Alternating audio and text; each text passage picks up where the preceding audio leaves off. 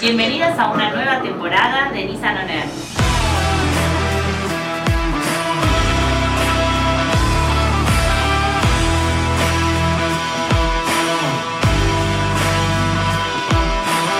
estamos en el aire. Abróchense los cinturones. Cada episodio es un viaje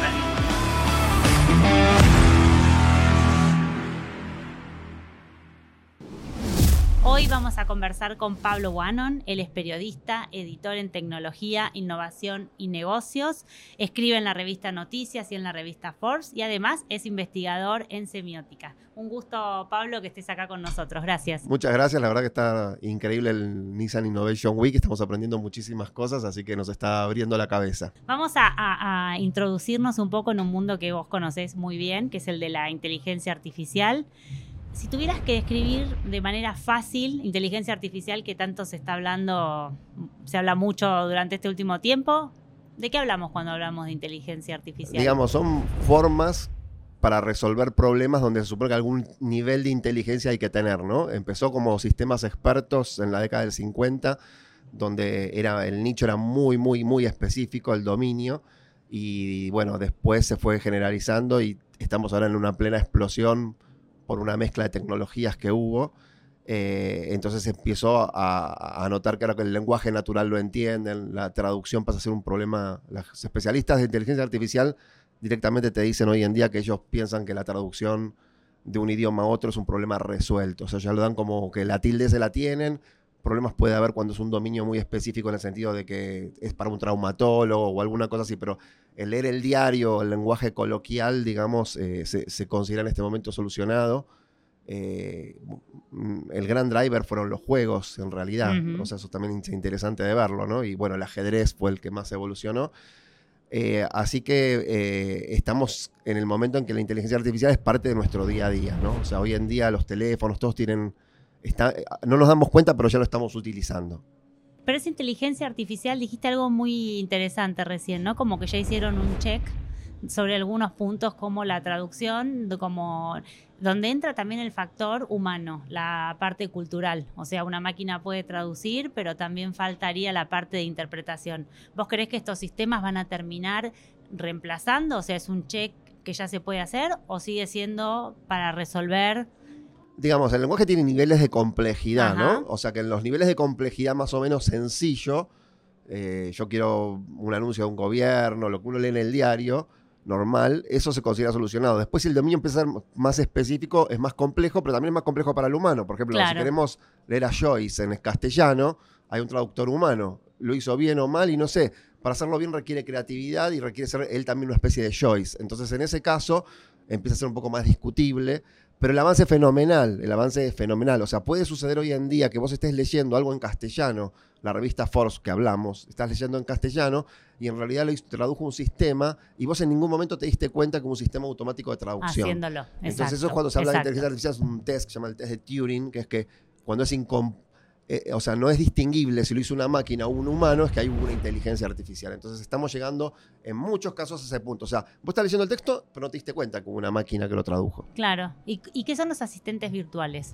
Bueno, los asistentes virtuales usan un poco esta inteligencia artificial eh, y es una tecnología donde la discusión tal vez es un poco más alta, porque bueno, eh, si el asistente virtual se parece más a un sistema experto y tiene ese conjunto de reglas, lo vimos por ejemplo con el COVID, que teníamos un bot, un robot y nos daba el turno y todo, entonces si es claro el problema y es clara la solución. El problema que tenemos con los asistentes virtuales es que sí extrañamos a los humanos porque a veces el problema que tenemos no está previsto en eso que se parece ya más a un sistema experto. Entonces lo sufrimos un poco, porque antes teníamos que llamar al 0800 a que nos atienda un operador que por ahí encima no solucionaba el problema y ahora nos atiende un sistema virtual que no nos soluciona un problema que nos pasa con el operador que por ahí tampoco nos soluciona el problema. Y se hace una cadena. el problema son las empresas. Ahí las empresas Ah. tienen que empezar a entender que no es el asistente virtual, sino que me pongo del lado del cliente, que puedo entender los problemas y que le puedo dotar de esa inteligencia que el asistente virtual necesita. Entonces, hoy en día un bot lo programamos en 15 minutos. Ahora que el bot solucione los problemas de la gente, eh, pasa a ser otro dominio también. Los invitamos a suscribirse haciendo clic en la campana para recibir las notificaciones sobre los próximos episodios de Nissan On Air. ¿Podemos delegar todo en nuestros dispositivos electrónicos? Em, hay un tema que se llama la procrastinación, ¿no? Que es el tema de que nosotros dejamos para mañana todo y nos entretenemos y todo. Entonces, eh, bien utilizado, es un uso de la tecnología, ¿no? Bien utilizado, un sistema nos puede eh, organizar nuestro tiempo y nos puede inclusive alertar de que estamos demasiado adictos a mirar el diario en internet, o sea, nos puede ayudar un poco, ¿no? Entonces, hay tareas automatizables donde los sistemas digitales nos ayudan más hay temas donde nos fomentan adicciones que nos están creando problemas nuevos y la sociedad digital está entrando en un nuevo set de problemas que no tenía, digamos. O sea, nos crearon problemas que no teníamos, ¿no?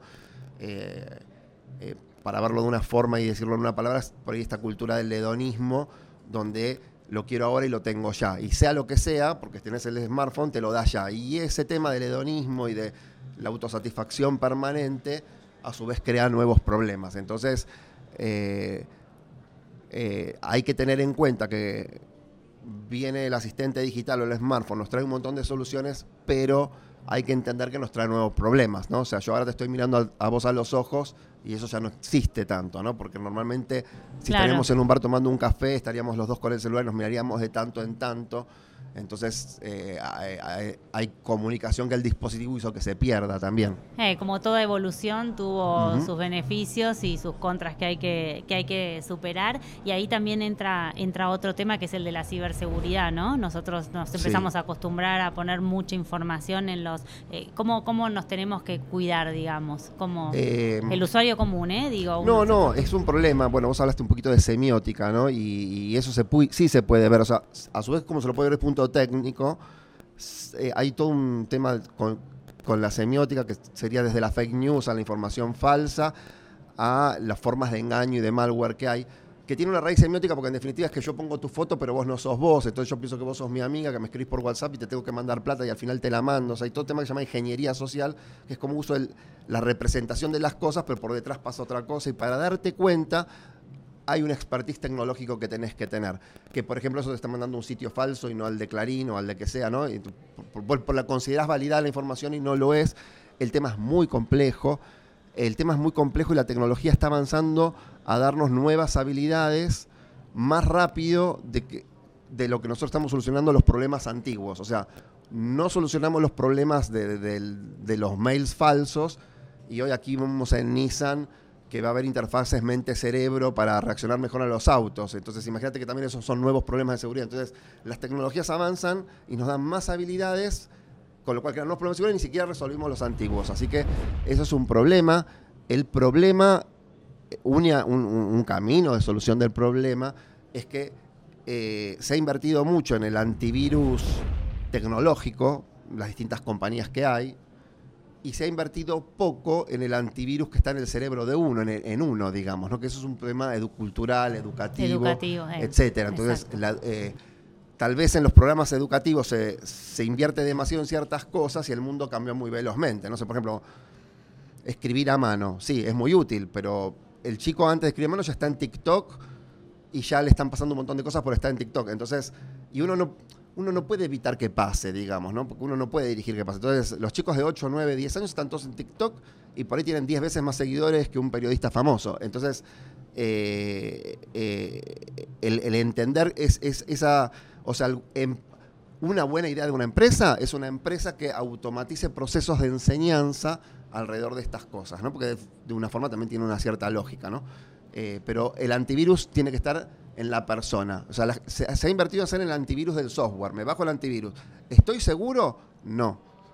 No, no estoy seguro. Estoy un poco más seguro que no tener nada, pero estoy muy poco seguro, digamos. Entonces, el, antivirus en las personas, que es un tema educativo, eh, es esencial eh, y en definitiva tiene que ver con una determinada educación. No es que hay que hacer un techi tecnológico que tenés que programar, pero tiene que ver con un, entender las habilidades de cómo se usan las cosas. Eso te iba a decir, es, es, es, entender primero para después hacer buen uso, porque también está el bombardeo de la información. Por ejemplo, si uno quiere, abre el celular, Twitter, Google mismo, hay información por todos lados. Bueno, cuando digo basta o qué leo, cómo se pone, no, no hay un límite. La gente aprendió a usar la, computadora, pero no aprendió tanto de estos otros problemas que hablamos, que muchas veces su ataque es por la emoción. Y en ese momento de vulnerable, donde justo te quedaste sin trabajo, es muy difícil que vos desconfíes de eso, porque aparte es en LinkedIn y no sé qué, y vas a enviar el pasaporte digitalizado y ese pasaporte después se va a vender en la Deep Web como un pasaporte para que alguien lo clone, para que un ruso entre no sé dónde, bueno, lo que sea, ¿no? Estoy inventando, pero se entiende el concepto. Entonces, es una educación que no es solo tecnológica, sino es emocional. Y enseñar el manejo de las emociones nos es difícil porque desde Sófocles hasta ahora las obras de teatro griegas siguen vigentes, digamos, y muy difícil para un chico de 8 años que va a estar con esto, ¿no? Entonces el desafío no es menor. Muy interesante lo que acabas de decir, te agradezco mucho que hayas estado con nosotros en Muchísimas gracias.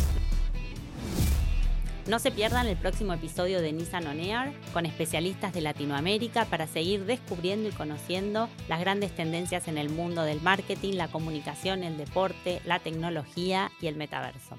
Thank.